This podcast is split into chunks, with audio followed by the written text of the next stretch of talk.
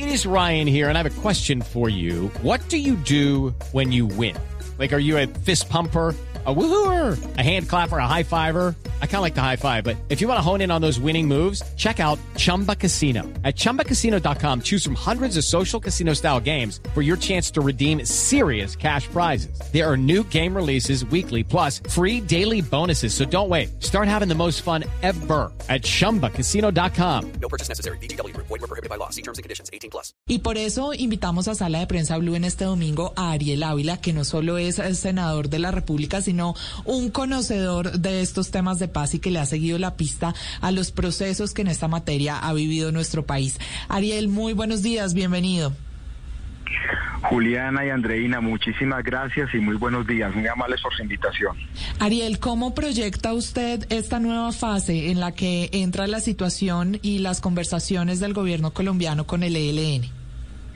Mire, a ver, yo esto lo digo por percepción mía más que por un conocimiento profundo, porque si fuera así no, no podría decirlo. Pero aquí van a pasar cuatro cosas. Yo creo que entre el anuncio de lo que pasó esta semana, eh, van a pasar unos dos o tres meses muy quietos. Muy quietos, tal vez algunos gestos humanitarios, pero muy quietos por una sola razón, porque la delegación de La Habana, del ELN, no tiene mandato renovado para dialogar. Es decir, el ELN tiene que ir a consultas de su dirección y toda su base y ratificar si ese es el equipo negociador de ellos o si es otro. Y eso va a tardar unos dos meses. Por eso es tan importante esa mesa técnica eh, para el tema de treguas, porque ahí lo que se viene, lo segundo es lo que tal vez se va a avanzar, es en la negociación de lo que va a ser en el futuro un acuerdo ese bilateral al fuego que será como el banderazo de la negociación.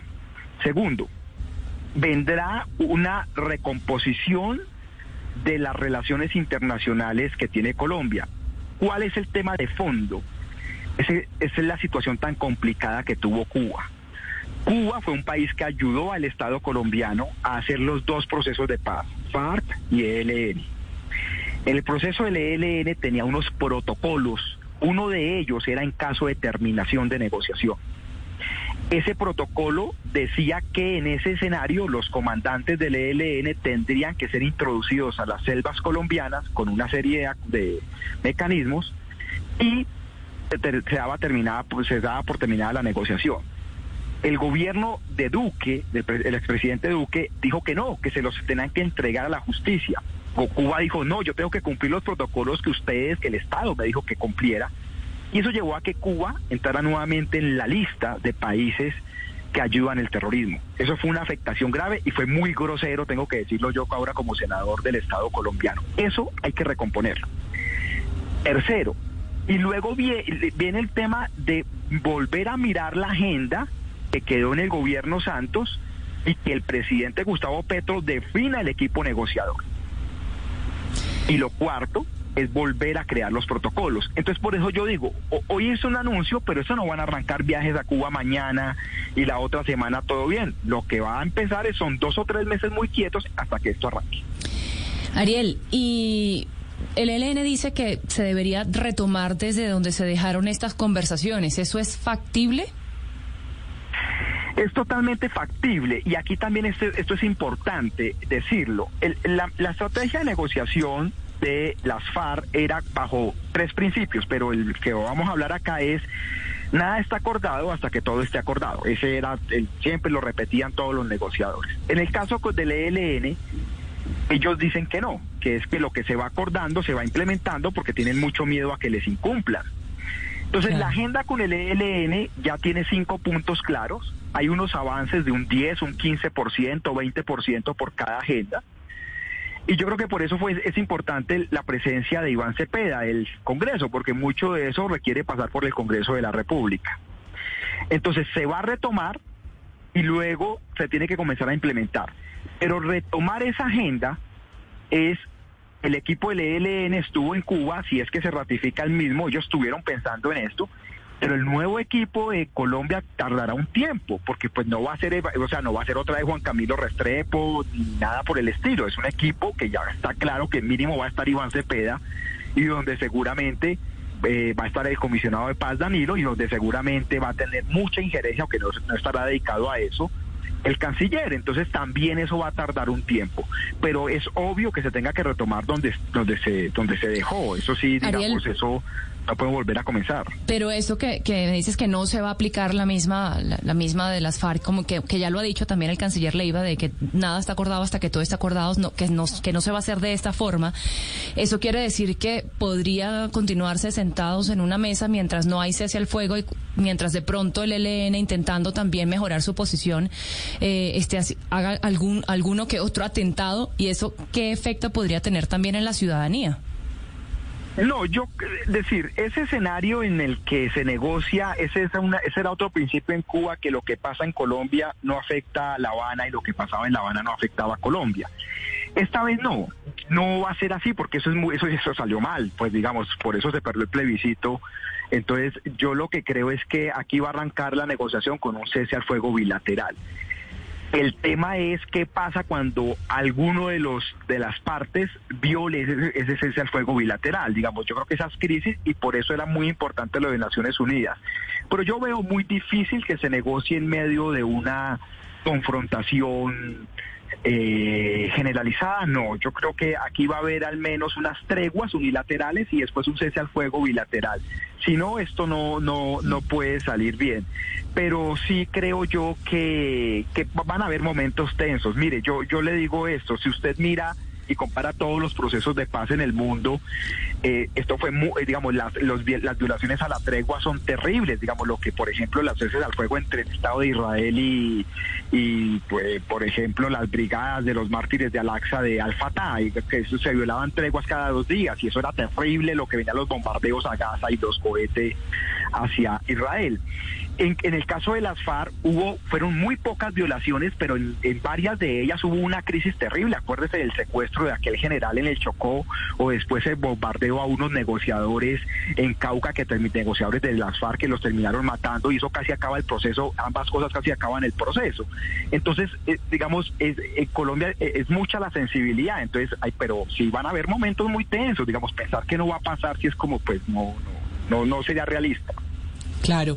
Ariel, recapitulemos un poco este concepto de la paz total que es bandera del presidente Gustavo Petro y que implica que no solo estamos hablando de una negociación con la guerrilla, sino pues de la igualdad en la propiedad de la tierra, de las oportunidades en términos de trabajo a nivel social, el narcotráfico.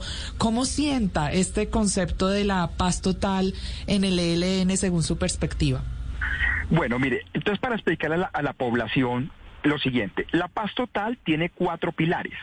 El primer pilar es una negociación de paz con la guerrilla del ELN, que es una guerrilla que tiene estatus de beligerancia y que por tanto va a ser una negociación no igual, pero y va a ser muy diferente, pero digamos lo va a ser, digamos, para que la gente me entienda, una negociación tipo FAS, ¿no? Con estados participantes, con mesas, con una agenda amplia, que ya está acordada, que son cinco puntos.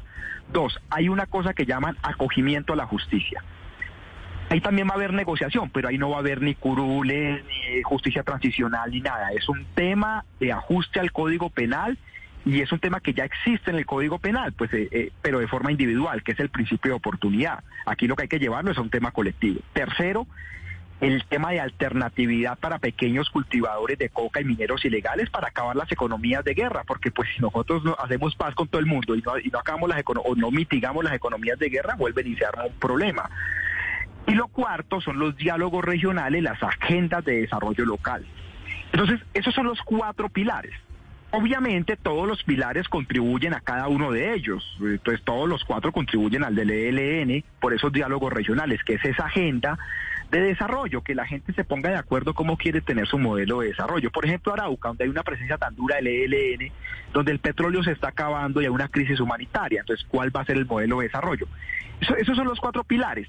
El de diálogo regional, sobre todo, es muy funcional a la agenda del ELN, pues que es una agenda más general. Pero pues además, si no existiera ese tema, pues sería muy fundamental para sacar el país adelante. Ariel, había, hay una, una columna muy interesante de Juliana Mejía Peláez en El Tiempo el viernes pasado, que está hablando de varios temas interesantes. Step into the world of power, loyalty. and luck. I'm gonna make him an offer he can't refuse. With family, cannolis, and spins mean everything. Now, you wanna get mixed up in the family business. Introducing The Godfather at ChumbaCasino.com. Test your luck in the shadowy world of The Godfather slot. Someday, I will call upon you to do a service for me. Play The Godfather now at ChumbaCasino.com. Welcome to the family. No purchase necessary. VGW Group. Void where prohibited by law. 18 plus. Terms and conditions apply. Antes sobre, sobre este proceso con el ELN, le leo un, un fragmento. Dice, la cúpula entiende que con el triunfo de Petro desaparece la motivación esencial por la que se alzaron en las armas. O sea, la cúpula del ELN dice que es la exclusión política. Y de otro lado dice que aunque muchos creen que las condiciones actuales son inmejorables, la paz se negocia con el enemigo. Y para ellos, Petro no representa al enemigo, sino todo lo contrario, alguien cercano a su pensamiento e historia. Esto, usted, ¿qué, opina de esto? Mire, a ver, yo quiero decir esto con mucho respeto porque como yo estoy en la Comisión de Paz me asusto responder esto. Pero mire, aquí hay una cosa que tiene que entender el gobierno de Gustavo Petro. Y es que esta negociación no son de anuncios unilaterales. Esto es de un tema de bilateralidad. Todo lo que se anuncie tiene que ser acordado entre las partes. Yo, por ejemplo, les cuento esta anécdota. Cuando el gobierno colombiano viaja a la vicepresidenta Francia y el presidente Boric en Chile dice, no, Chile puede hacerse de las negociaciones. Eso le cayó muy mal en el ELN, porque ellos pueden estar de acuerdo, pero dijo, no, eso es un anuncio del Estado colombiano, eso es un anuncio entre los dos acordados. Entonces, un poco, aquí todo va a ser bilateral. Eso significa que los anuncios van a ser lentos, van a ser bajos, etcétera. Eso es la mayor tensión hoy. Eso va a significar que inicialmente sea lento, pero yo creo que tanto el ELN como el Estado colombiano sabe que tiene que ser una negociación rápida y si no pasa lo de Duque, lo de Santos Duque y es que no se implementa. Entonces esto tendría que durar en teoría dos años y medio, tres años, máximo. Ojalá dos años y medio. Y por dos razones. Primero, por un tema de no caer esto en año electoral. Y la segunda, por un tema ideológico. Y efectivamente, las guerrillas en Colombia se construyeron porque la gente cree que el narcotráfico es todo. No, el narcotráfico llegó en los años 80, pero 30 años antes nacieron las guerrillas. Bajo la lógica de exclusión política, es decir, que el sistema del Frente Nacional excluyó un sector de la sociedad, entonces nacieron las FARC y nacieron el ELN y por eso era una liberación nacional. Y si ese y si alguien del sector excluido ganó la presidencia, pues pues obviamente ya ideológicamente tu principal argumento se derrumba. Eso tendría que hacer pensar al ELN que ya, o sea, hay dos hechos fundamentales. El ELN no va a ganar la guerra, uno, y ganó un gobierno de izquierda de alguien que fue un exguerrillero. Esas dos cosas mandan un mensaje muy duro. Pero eh, esa no es la única agenda del ELN. Aquí va a haber temas de implementación territorial y hay una cosa muy dramática que, es- que debe ser entendible. Puede ser que uno no lo acepte, pero es entendible. Y es que ellos miran el espejo de lo que pasó con las FARC, es que no, no cumplieron en nada, el Estado colombiano no cumplió casi en nada. Entonces dicen, nos van a hacer lo mismo. Entonces hay mucha desconfianza. ¿Qué significa? Que el Estado tiene que comenzar a crear confianza. Por eso ese modelo de que nada está acordado hasta que todo esté acordado, esta vez no va a ser. Claro, pero ahí también jugaría que la figura cambió y que el presidente Gustavo Petro ha dicho y ha sido reiterativo en el hecho de que él sí piensa implementar los acuerdos de paz alcanzados con las FARC y eso podría generar también otro ambiente que motive esa confianza que se necesita ganar en este momento en que lo que se acuerde se va a implementar. Pero en cuatro años no sabemos quién gana, que es la otra cosa.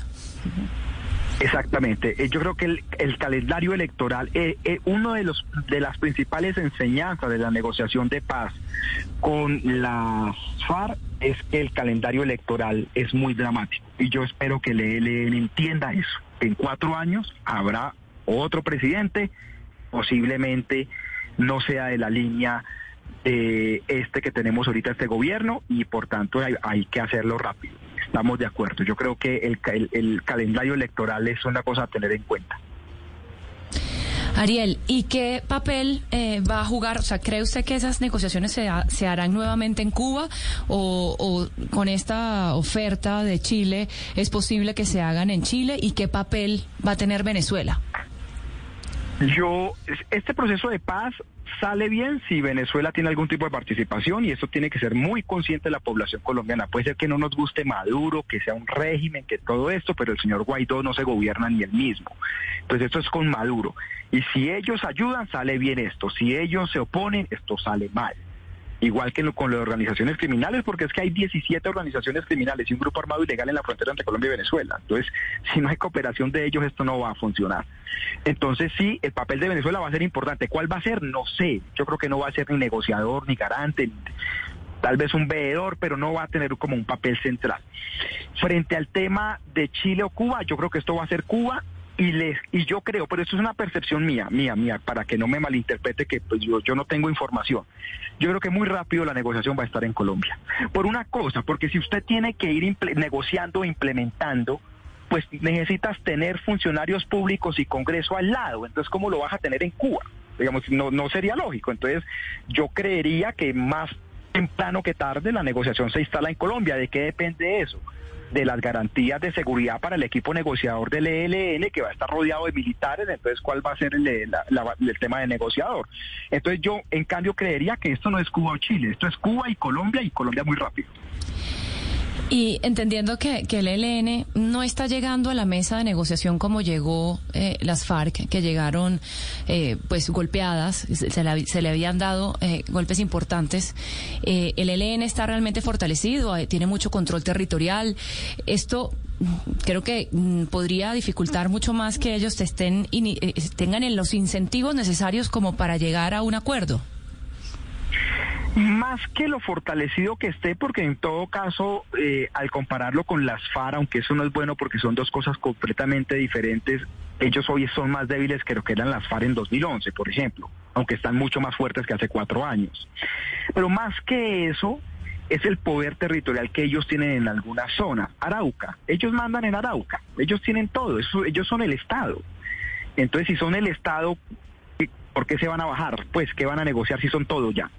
Es un poco más que la, el poderío militar, que digamos no, no, es, no es más grande que el que tenía la FARC en 2011, es su capacidad de control territorial en tres o cuatro territorios, y se los nombro, Catatumbo, eh, el departamento de Arauca, eh, el Chocó, donde son demasiado fuertes, y, y, una zona del Pacífico entre Nariñense y Caucano. Entonces ahí ellos son todo. Entonces, eh, a mí más que preocuparme su fortaleza militar, eh, que sí están muy fuertes, es, es, es, esa capacidad, es decir, si ya son todo a cambio de que entregan las armas. Yo creo que ahí va a ser un poquito como la, lógica de esto. Eh, pero yo también le, pido una cosa a la población y le pido una cosa a los negociadores del gobierno y le pido una cosa pues a, a, a los opinadores. No es bueno comparar este proceso con el de las FARC. Claro. todos los procesos de paz son comparables, pero es que las FARC es una cosa totalmente diferente al ELN. Entonces, si usted compara o comete equivocaciones, o se frustra muy rápido o crees que esto va a ser muy fácil. Y, y, esto es otra cosa, entonces es mejor ver esto como otra cosa.